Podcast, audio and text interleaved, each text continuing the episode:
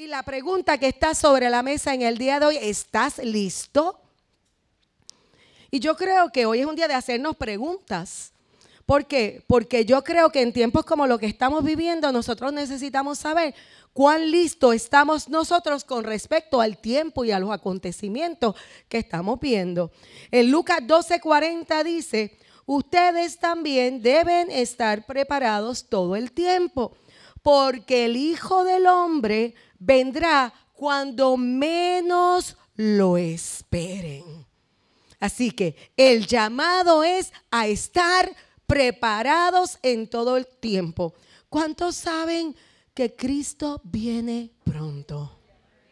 ¿Hay alguien que tenga dudas al respecto? Y dice la palabra en Mateo 24, ustedes oirán de guerras, de rumores de guerras, pero procuren no alarmarse. Es necesario que eso suceda pero no será todavía el fin.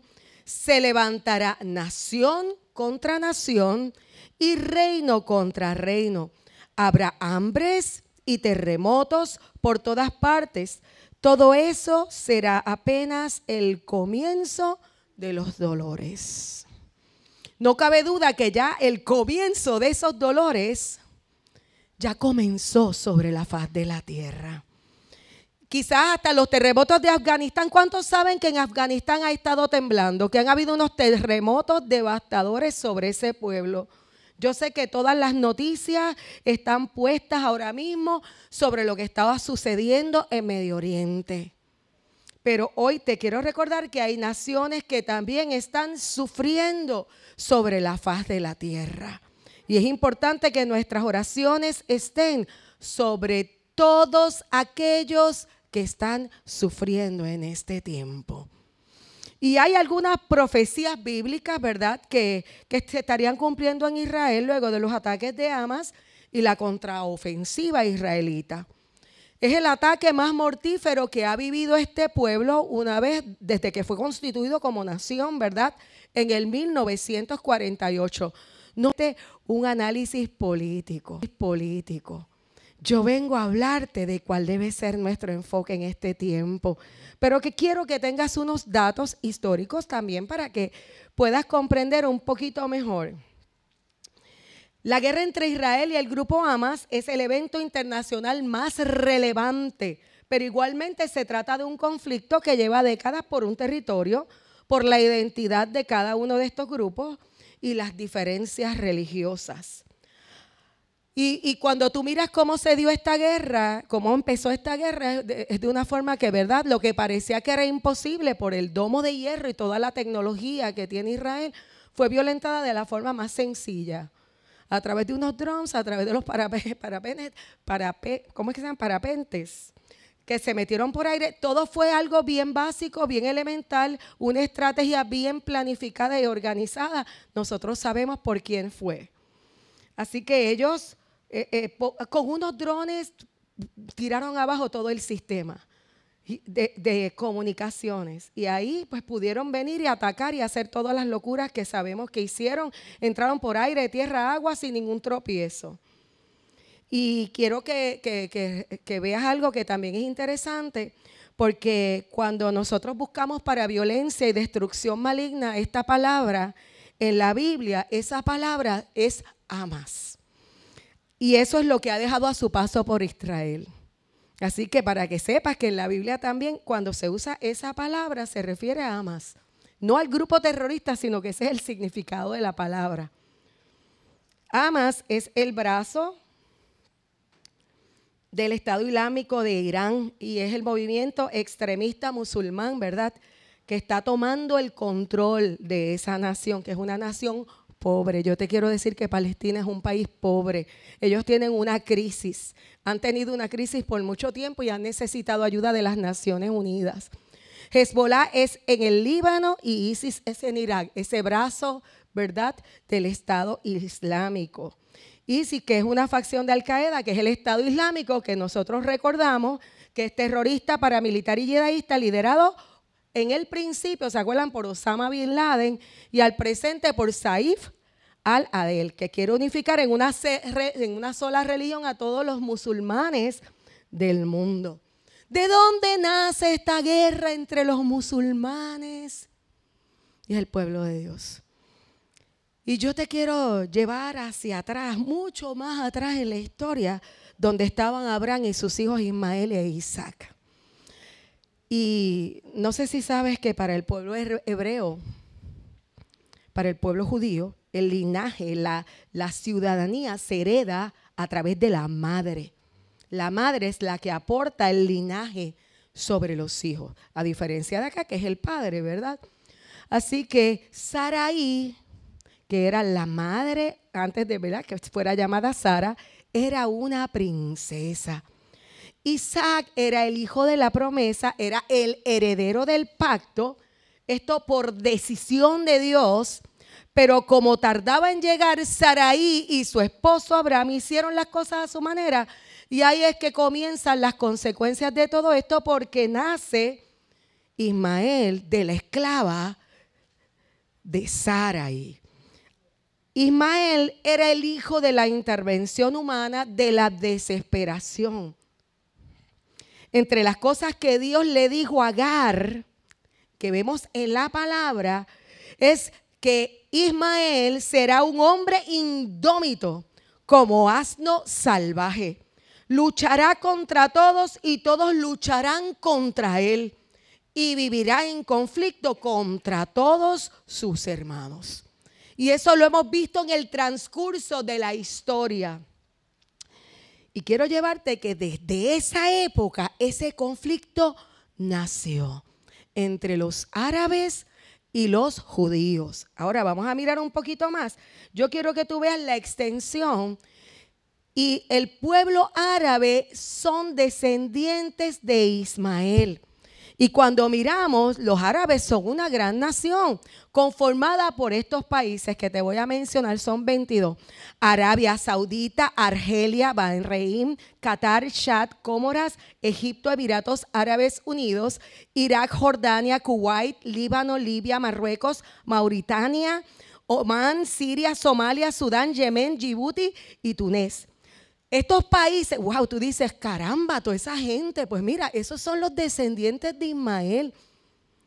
Son países con riqueza y en su, mayoría, en su mayoría son temidos por su fortaleza. Y ahora miremos la, la verdad, la descendencia de los judíos a través de Isaac. Fueron 12 tribus que, ¿verdad? Es el origen, las 12 tribus de Israel que nosotros sabemos, ¿verdad? Que en el tiempo de los macabeos fueron dispersadas y fueron casi aniquiladas o eh, desaparecieron el rastro de ellas, muchas, en, muchos de ellos. Fueron perseguidos y dispersados por el mundo, levantaron una nación reconocida por las Naciones Unidas finalmente en el 1948. Y cuando tú miras la historia de este pueblo, este pueblo ha pasado más que el Niágara en bicicleta. Egipto los hizo esclavos y esto es abuelo de pájaro. Estuvieron bajo la dominación de Persia, de Babilonia, de los griegos, de los romanos, de España, de Rusia. Hitler los atacó y ustedes saben el holocausto que vivieron por, los alemanes, eh, los ejércitos de siete países árabes fueron contra ellos en una guerra y ellos triunfaron. Quiero que me presentes el mapa del, del Medio Oriente, por favor. Y yo quiero que tú veas todos estos países que están marcados, ¿verdad? Con colores, son los árabes, es el pueblo árabe. Y ese circulito rojo es Israel. Para que tú lo veas. Porque quizás nosotros escuchamos acerca de este conflicto, pero estos datitos no los tenemos presentes. Y hoy quiero recordarte que, que, a través de esto que estamos viendo, vemos claramente que las consecuencias de nuestras decisiones pueden afectar generaciones. Y una noticia maravillosa que te puedo mencionar en estos días que le estaba escuchando, que los judíos que habían estado cerrados a través de su historia al Evangelio de Jesucristo, esto te estoy hablando de historia de siglos, ahora están buscando conocer acerca de Él, están sedientos espiritualmente hay un despertar espiritual en Israel donde todo comenzó. Y eso es profético. Dios ama a todas las naciones. No te quiero decir que Israel es una élite especial. Dios ama a todas las naciones. Y quiero ir un poquito más allá, verá lo que dice la palabra. Pero Dios escogió a Israel como una señal. Y él decidió llamarlo como suyo, su propiedad. Es, esa es decisión de Dios, es prerrogativa de Dios. Amén. Ahí cuando Dios decide, el hombre no puede cuestionar. Pero quiero que vayamos a la palabra para ver un poquito lo que dice Pablo en el libro de Romanos con respecto a esto. Porque al igual que tú y yo necesitamos al Salvador, lo necesitan los palestinos, lo necesita el pueblo de Israel. Necesitan el Salvador. Y mira lo que dice. En cambio, Israel, que iba en busca de una ley que le diera justicia, no ha alcanzado esa justicia. ¿Por qué no? Porque no la buscaron mediante la fe, sino mediante las obras, como si fuera posible alcanzarla así.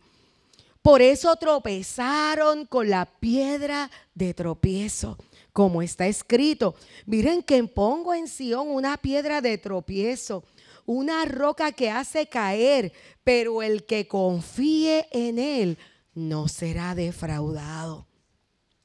Continúa diciendo, hermanos, el deseo de mi corazón y mi oración a Dios por los israelitas es que lleguen a ser salvos. Puedo declarar en favor de ellos que muestran celo por Dios, pero su celo no se basa en conocimiento, no conociendo la justicia que proviene de Dios y procurando establecer la suya propia. No se sometieron a la justicia de Dios. De hecho, Cristo es el fin de la ley para que todo el que en él crea reciba la justicia. Así que un judío sin Cristo le falta esto para ser salvo. Amén. Esto lo dice la palabra, lo dice el apóstol Pablo. Y mira lo que dice. ¿Qué afirma entonces esto en Romanos 10? La palabra está cerca de ti, la tienes en la boca y en el corazón. Oye, esto es un reminder. Esta es la palabra de fe que nosotros predicamos.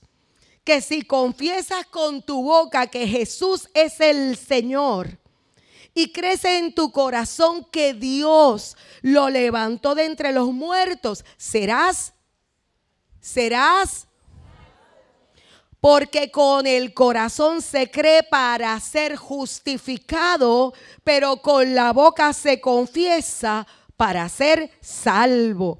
Así dice la escritura, todo el que confía en Él no será jamás defraudado. No hay diferencia entre judíos y gentiles, pues el mismo Señor es Señor de quién? De todos. Y bendice abundantemente a cuantos lo invocan. ¿Por qué?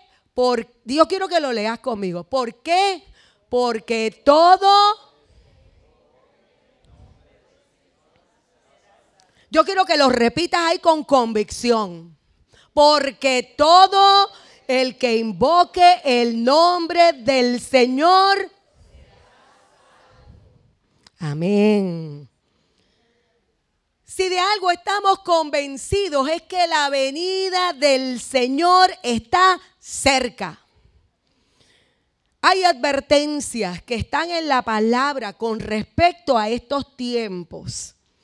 Y quiero que nosotros estemos alerta. No me voy a enfocar en la guerra, como te dije al principio, solo te traje unos datos. Yo quiero que te enfoques en lo que tú tienes que estar haciendo en este tiempo. ¿Por qué? Porque sabemos que estamos viviendo tiempos peligrosos, tiempos donde nosotros no sabemos lo que va a pasar mañana. Pero si de algo estamos seguros es que el Señor está con nosotros. Amén. Mira lo que dice Lucas 21. Tengan cuidado, no sea que se les endurezca el corazón, por el vicio, la embriaguez y las preocupaciones de esta vida. Y tú dices, ah, yo, yo no caigo ahí, pero yo te voy a hablar un poquito más. De otra manera, mira lo que continúa diciendo, aquel día, que es el día que estamos esperando, caerá de improviso sobre ustedes, pues vendrá como una trampa sobre todos los habitantes de la tierra. Estén siempre vigilantes y oren para que puedan escapar de todo lo que está por suceder y presentarse delante del Hijo del Hombre. Y nos pone a pensar esto como que esto se puede escapar, vamos a ver. El corazón se endurece y quiero que veamos esas tres cositas en su contexto. Número uno, ¿sabes por qué se endurece el corazón? Dice que por el vicio. Y tú dices, es que yo no tengo ningún vicio. Pero te quiero explicar lo que quiere decir esta palabra en el original. Es libertinaje, incluye sensualidad en todas sus expresiones y se usa como el desperdicio de la riqueza que hizo el hijo, de, el hijo pródigo. ¿Se acuerdan que tomó todo lo que eh, le pertenecía y en vez de usarlo de la manera adecuada que hizo, lo desperdició? ¿Estás viendo? Lo, ¿Estás entendiendo un poquito más de lo que esto se trata? Es dar rienda suelta a las pasiones de la carne, siendo llevado cautivo en cosas que no producen nada bueno. Nos puede pasar, uff, claro. Esto no es solamente la persona que tiene problemas de adicción a droga. Estamos hablando que es dar rienda suelta a los deseos de la carne y que lo que nosotros invertimos nuestra vida no produce nada. ¿Te acuerdas? El hijo pródigo, la herencia era de él, ¿sí? ¿Qué hizo con ella? La desperdició. Así que es libertinaje. La número dos es la embriaguez. Oye, el corazón se endurece por la embriaguez y tú dices, ah, pero yo no bebo. Pero la embriaguez se refiere a la turbación de las facultades mentales como resultado de ingerir alcohol en exceso. Pero ¿sabes cuántas cosas nos embriagan hoy en día a ti y a mí? Son muchas las cosas que nos embriagan a los que usan desmedidamente las redes sociales. Hoy yo te alerto, discúlpeme, se te cae la casa por estar en ellas perdiendo el tiempo entretenido y sin darte cuenta estás embriagado. ¿De qué? De información, de redes sociales, de lo que te importa y lo que no te importa. Porque mira que la gente pierde tiempo. Yo ayer estaba con alguien y le decía, ¿y qué tú estás mirando ahí? Era un chisme de un artista. Y yo digo, pero tú la conoces, ¿qué te importa a ti lo que esté haciendo esa persona? Pero la persona seguía buscando y buscando y decía, wow, a lo que nosotros hemos llegado, ¿qué nos importa? ¿Dónde estás poniendo tu mirada en este tiempo? Esto es más serio de lo que parece y nos podemos reír. ¿Cuánto tiempo metes al día en las redes sociales? Despierta el alcohol, las drogas y hay muchas actividades que consumen tu tiempo, consumen tus facultades mentales, tu capacidad de darte cuenta de lo que está sucediendo. Y cuando seguimos, dice la tercera, las preocupaciones de esta vida. Y las preocupaciones, ¿verdad? Nosotros lo hemos estudiado muchas veces, tienen un problema. Y es que dividen nuestra mente y no nos permiten enfocarnos en lo bueno, sino en lo, aquello en lo que tememos. Y el Señor tiene la mejor receta para las preocupaciones. Estás escuchándome en este tiempo. Él tiene la mejor receta para todo lo que te está preocupando. Y dice en Filipenses 4:6, lo has escuchado muchas veces, pero hoy le pido al Espíritu Santo que lo grabe en tu corazón. No te inquietes por nada. Otras versiones dicen, no te preocupes por nada. Más bien en toda ocasión, con oración y ruego, presenta tus peticiones a Dios y dale gracias. Y la paz de Dios que viene como una ola, que viene como un manto que te cubre desde la cabeza hasta los pies. Cuidará tu corazón y tus pensamientos en Cristo Jesús. El que se ocupa de la oración no se preocupa por los peligros ni las temporadas. ¿Estás escuchando? El que se ocupa de la oración no se preocupa de los peligros ni las temporadas. ¿Por qué? Porque está conectado al soberano poderoso que tiene el control absoluto de todo lo que existe. Debemos estar vigilantes y orar para que podamos escapar de todo lo que está por suceder y presentando, presentarnos delante del Señor. Ahora, vamos a la preguntita. ¿Estás escuchando a Dios o estás escuchando a tu corazón? ¿Qué voces estás escuchando? La palabra dice que no hay nada más engañoso que el corazón. ¿Qué voces estás escuchando? ¿Estás escuchando la voz del temor? ¿De qué se alimenta tu mente en este tiempo? Y sí podremos escapar, ¿sabes? Mira lo que dice la palabra. Estén siempre vigilantes y como te leí ahorita, y oren para que puedan escapar de todo lo que está por suceder y presentarse delante del Señor. A la iglesia de Filadelfia, en Apocalipsis 3 se le hace una promesa por obedecer la palabra y no negar el nombre de Jesús. Escúchame, te estoy dando hints. Obedecer la palabra y no negar el nombre de Jesús. ¿Estás obedeciendo la palabra? ¿Es tu vida una vida de obediencia? ¿O acaso con tus actitudes o con tu silencio? O con tu acción estás negando el nombre de Jesús. Y mira lo que dice Apocalipsis 3:10, que es muy interesante.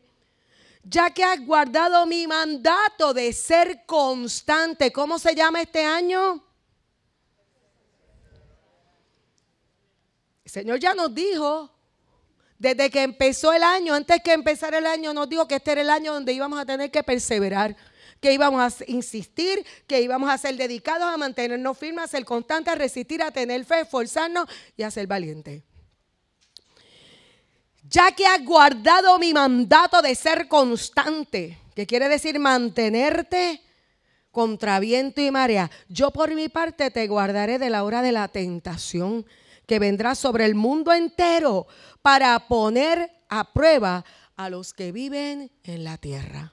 Nosotros sabemos, ¿verdad?, que esta palabra se cumplió en el tiempo de la iglesia, ¿verdad?, de Filadelfia, pero ahora para nosotros la palabra está igual de vigente. Amén. Es importante que tú entiendas que si hay algo que Dios nos está pidiendo es que seamos, obedezcamos la palabra, no neguemos a Jesús, cueste lo que cueste, ¿verdad? Y que seamos constante, que produce, diste cuenta que de la hora de la tentación, tentación, tentación que vendrá sobre el mundo entera para poner a prueba.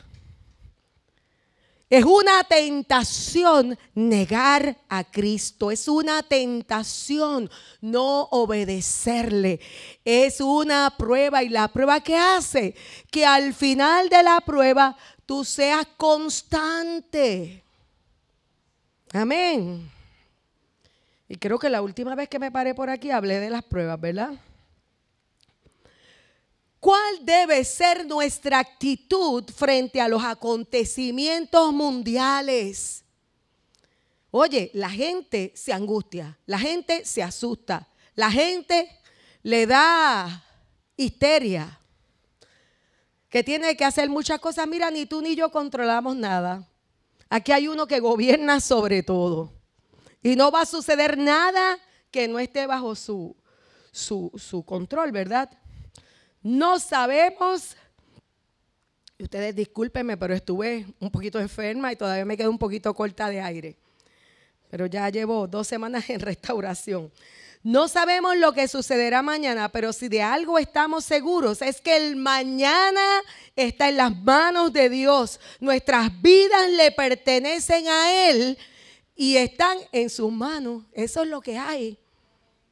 Ahora te hago la pregunta, no me digas amén. Ah, eh, eh, mira la pregunta, ¿esta es tu realidad?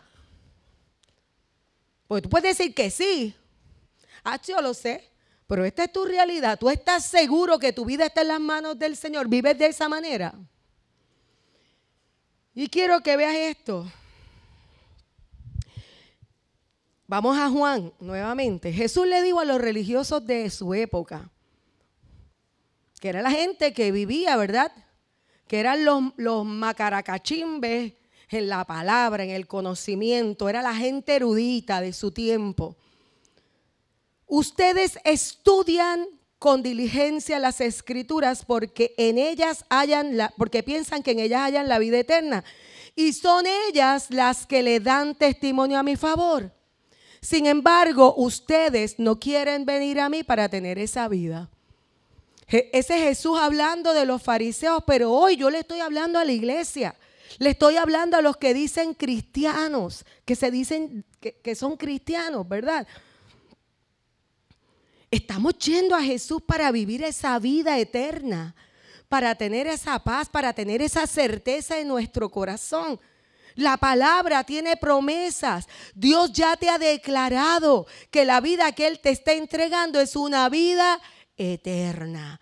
Si es eterna, no se trata de este momento nada más. Se trata de la eternidad. ¿Alguien piensa en la eternidad en algún momento? Y yo te quiero decir que este es un momento de pensar en la eternidad. Entonces aquí es como que todo el mundo dice, ay, yo no quiero pensar en eso. Pues mira, sí, tenemos que pensar en la vida eterna. ¿Por qué? Porque esa es nuestra realidad. Y lamentablemente, cuando tú miras las noticias y ves los periódicos, todos los días mueren inocentes, muere gente de todas las edades, mueren de repente por razones que no son necesariamente enfermedades, accidentes, yo no había visto un tiempo donde tanta gente estuviera muriendo a diario, ya sea por accidentes, crímenes o lo que sea. Es impresionante, pero es tiempo de pensar en la eternidad, en la vida eterna. Es el tiempo de pensar que la vida que Cristo nos entregó no es esta. Que somos sembradores, nosotros sembramos aquí, cosechamos allá. Nosotros vivimos en el mundo, pero no somos de este mundo. Somos peregrinos y extranjeros. No podemos amar el mundo ni lo que hay en él. Y me impacta mucho las palabras del hermano del Señor cuando dice, oh gente adúltera, ¿no saben que la amistad con el mundo es enemistad con Dios? Si alguien quiere ser amigo del mundo, se vuelve enemigo de Dios. Y ni siquiera se enteró, le añado yo y no se dio cuenta. El problema que tenemos es que el, el mundo tiene mucho en nuestro corazón. Le hemos abierto el corazón al mundo y ha tomado demasiado de cada uno de nosotros. Y te puedo decir que tú puedes ser el experto más feroz en la escritura. Pero lo más importante en este tiempo como Jesús le dijo a los primeros, ¿verdad? A los fariseos de aquella época, lo más importante en este tiempo es ir a Cristo. Es buscarlo a Él. Es conectarte a Él. Es llegar a Él. Es conocerlo a Él. Lo más importante es que los verdaderos cristianos podemos esperar lo mejor porque tenemos una esperanza viva. Nuestro Señor y Salvador Jesús, el Rey de Reyes, Señor de Señores, regresa y nada ni nadie puede detener el avance del reino de Dios en medio de nosotros. Nada ni nadie se le puede parar de frente. Dios hará que todo obre para bien no importa lo que veas, no podemos vivir en miedo ni en desesperanza. No nos es permitido eso. Tú y yo tenemos que reaccionar. Y Jesús dijo en Juan 8, 12, una vez más les dijo a la gente, yo soy la luz del mundo. El que me sigue a mí, dijo Jesús, no andará en tinieblas, sino que tendrá la luz de la vida. Tú estás escuchando lo que te estoy diciendo. No importa las tinieblas que te rodeen. En ti está la luz del Señor. Y Él alumbra tu mañana, alumbra tu presente, te llena de esperanza. Y tú sabes a quién le perteneces. ¿Por qué? Porque Él ya te declaró en Jeremías, yo sé muy bien los planes que tengo para ti. Planes de bienestar y no de calamidad, a fin de darte un futuro y una esperanza. Entonces ustedes me invocarán y vendrán a suplicarme y yo los escucharé y me buscarán y me encontrarán cuando me busquen de todo corazón. Yo me dejaré encontrar. Afirma el Señor. Oye, ¿quién lo está afirmando? Tú quieres buscar a Dios, Él te está diciendo que si lo buscas, lo encuentras. No tienes que vivir en tinieblas en el nombre de Jesús. Toda tiniebla se disipa de tu mente y de tu corazón en el día de hoy en el nombre de Jesús. Él sabe los planes que tiene con cada uno de nosotros. Y recuerda que los propósitos de Dios son inmutables. Nadie los va a cambiar. Si Él dijo que lo va a hacer, oye, lo va a hacer. Dios cumplirá sus propósitos y nada lo detendrá sobre ti, sobre tu familia y sobre las naciones de la tierra. Porque nuestra lucha no es contra seres humanos, sino contra poderes, contra autoridades, contra potestades que dominan este mundo de tinieblas, contra fuerzas espirituales malignas en las regiones celestes. ¿Cuántos saben que no problema? ¿Cuántos saben que que ama sean unos diablos? Lo que hacen es mal, pero detrás de ellos lo espiritual maligno está utilizando corazón de Dios, están lejos de Dios para lejos de Dios para llevar Dios para llevar sus para llevar sus fines, llevar sus fines, sus fines, fines. fines. Dios es el Dios de nuestra historia y te recuerdo que Él ha entretejido tus tiempos a los suyos. Y quién sabe si para esta hora y para este tiempo el Señor te ha llamado. No tomes a la ligera tu vida en este tiempo porque tiene propósito de Dios no importa en la temporada o estación en que te encuentres. Y que quiero traerte esto porque me parece que también es importante. ¿Cómo vences al enemigo en estos tiempos finales? Y dice la palabra en Apocalipsis 12. Oye, si quieres léete Apocalipsis 12, porque es bien relevante para este tiempo también.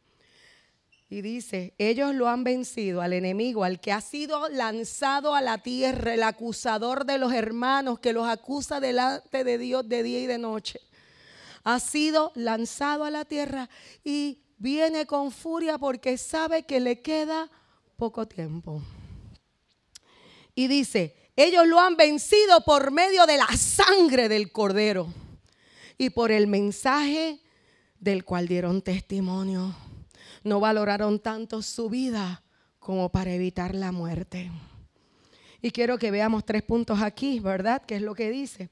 La sangre del cordero, el cordero de Dios que quitó tu pecado, el que te dio derecho a ser verdaderamente libre, el que compró tu vida, el que te salvó y el que te dio derecho a esa herencia eterna por la sangre del cordero, esa sangre derramada en el madero que nos dio la victoria, que conquistó la muerte, que venció el pecado, porque ya no somos esclavos del pecado, ahora somos siervos de la justicia. Lo segundo, el mensaje del cual das testimonio. ¿Cuál es el mensaje de tu vida? El testimonio es tu vida. ¿Cómo la vives? Es tu vida, tiene un mensaje. ¿En qué tú inviertes tu tiempo? ¿Cuáles son tus prioridades? ¿Qué mensaje tiene tu vida? Tu testimonio tiene un valor en el mundo espiritual y te lleva a vencer al enemigo. ¿Cuál es el mensaje? Te pregunto, ¿es un mensaje de fe? ¿Es un mensaje de temor o habla de Jesús? Cuando la gente te ve, ve a Jesús en ti. Y lo tercero que dice es que me, gusta mucho porque no valoraron tanto su vida como para evitar la muerte. Eso quiere decir que no se iban a callar la boca, iban a seguir siendo fieles al Señor, cueste lo que cueste. No quiere decir que iban a tirarse a morir por cuenta propia, sino que si por obedecer a Dios lo que Él me pide y por no negar su nombre me cuesta la vida, si perezco, que perezca. Lo tercero, mira la eternidad. ¿Verdad que esa es la que estoy hablando? Mira la eternidad. Nuestra vida aquí es pasajera. Nuestra vida eterna es con Cristo. Esa es nuestra verdad. Pablo lo sabía cuando dijo, para mí el vivir es Cristo y el morir es ganancia. Cristo fue a la cruz del Calvario para vencer a nuestro mayor adversario. ¿Sabes cuál era nuestro mayor adversario? La muerte. Porque la gente vivía la vida todo el tiempo con temor a morirse. Ahora en Cristo el temor a la muerte puede ser erradicado de nuestro corazón. Porque Él venció a la muerte y porque Él vive, tú y yo viviremos. ¿Cuál debe ser nuestro enfoque en este tiempo? Y con esto quiero concluir, porque hoy vamos a hacer Santa Cena. ¿Qué debo hacer yo en mi carácter personal? Amar a Dios es lo primero. Si ha habido un tiempo donde te tienes que enfocar en Dios, es este. Tu enfoque primario debe ser en que debes amar a Dios. Amar a Dios con todo tu corazón, con todo tu ser y con toda tu mente. Ese es el mandamiento más importante. Eso es lo que le llaman el Shema. Esto lo que quiere decir es con todo lo que piensas, con todo lo que sientes y con todo lo que haces. Si Él es lo primero, lo vas a honrar con todo lo que hagas. Él será tu prioridad. Es el tiempo de enfocarte. No permitas las distracciones que quieren adormecerte. ¿Cuál debe ser tu segundo enfoque? Oye, no dejes que se te apague el amor. Porque frente a toda la maldad que estamos viendo, yo he escuchado cristianos decir horrores. Que cojan y los maten, que cojan y les piquen las cabezas. Sabemos que detrás de la operación de los hombres hay una operación espiritual. Nuestra lucha no es contra carne ni sangre, no es contra gente. El segundo mandamiento más importante de los cuales Jesús resumió toda la ley y los profetas es ama a tu prójimo como a ti mismo. En este tiempo no es fácil amar, porque hay mucha maldad. Y es el tiempo de perseverar en el amor. Y mira lo que la Biblia advierte, ¿verdad? Y esto fue en Mateo. Vuelvo y te digo, la Biblia tiene las palabras que se cumplen proféticamente en el momento y que tienen una proyección para volverse a, volver a suceder en otra temporada. Entonces los entregarán a ustedes para que los persigan y los maten. Los odiarán todas las naciones por causa de mi nombre. Este es Jesús. Que por ser cristiano te van a odiar. ¿Lo estamos viendo?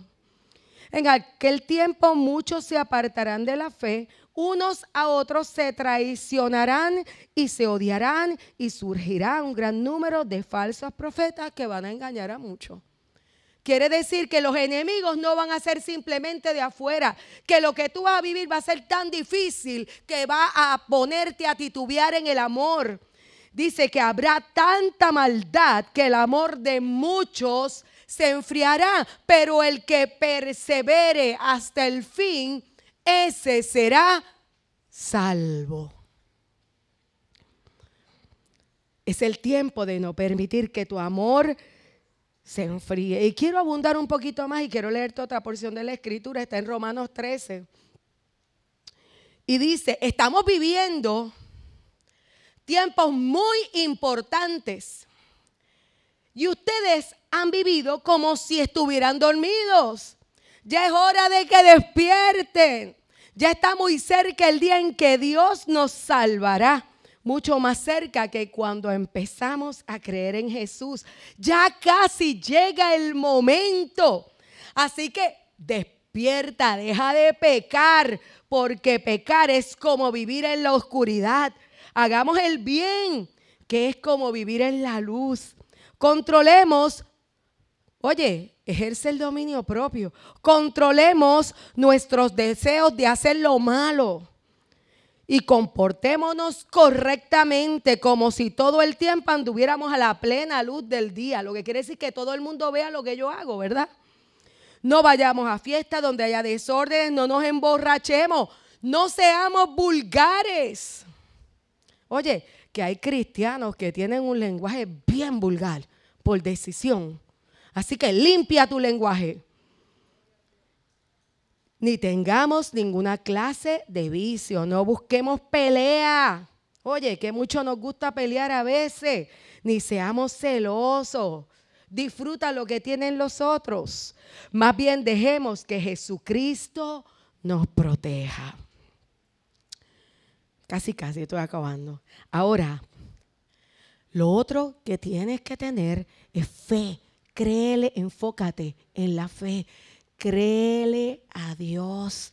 Vive sobre sus promesas. Su palabra es la verdad. Él no te dejará. No puedes vivir pensando negativo si tienes fe. La fe siempre tiene esperanza. La fe confía. Y dice Lucas 18, ¿acaso Dios no hará justicia a sus escogidos? que claman a Él de día y de noche, tú estás orando, pues confía en el Señor. Se tardará mucho en responderte. Te digo que sí te hará justicia y sin demora. No obstante, cuando venga el Hijo del Hombre, encontrará fe en la tierra. Te encontrará lleno de fe. Créele a Dios. Es el tiempo de enfocarte. Que no importa lo que vean tus ojos, tú le vas a creer a Dios y a sus promesas. Y el último es, mira, es el tiempo de no callarte la boca, comparte el mensaje. La Biblia dice que ustedes son la luz del mundo. Una ciudad en lo alto no se puede esconder, ni se tiene una lámpara para ponerle una caja encima. Por el contrario, se pone alto para que alumbre a todos los que están en la casa. Hagan brillar su luz delante de todo para que ellos puedan ver las obras de ustedes y alaben al Padre. El mensaje es como una semilla, suelta la semilla. Nuestro trabajo es soltarla en todo lugar donde nos paremos, que el Espíritu Santo la haga germinar en su momento. Y este Evangelio del Reino se predicará en todo el mundo y como testimonio a todas las naciones. Y entonces vendrá el fin. Amén.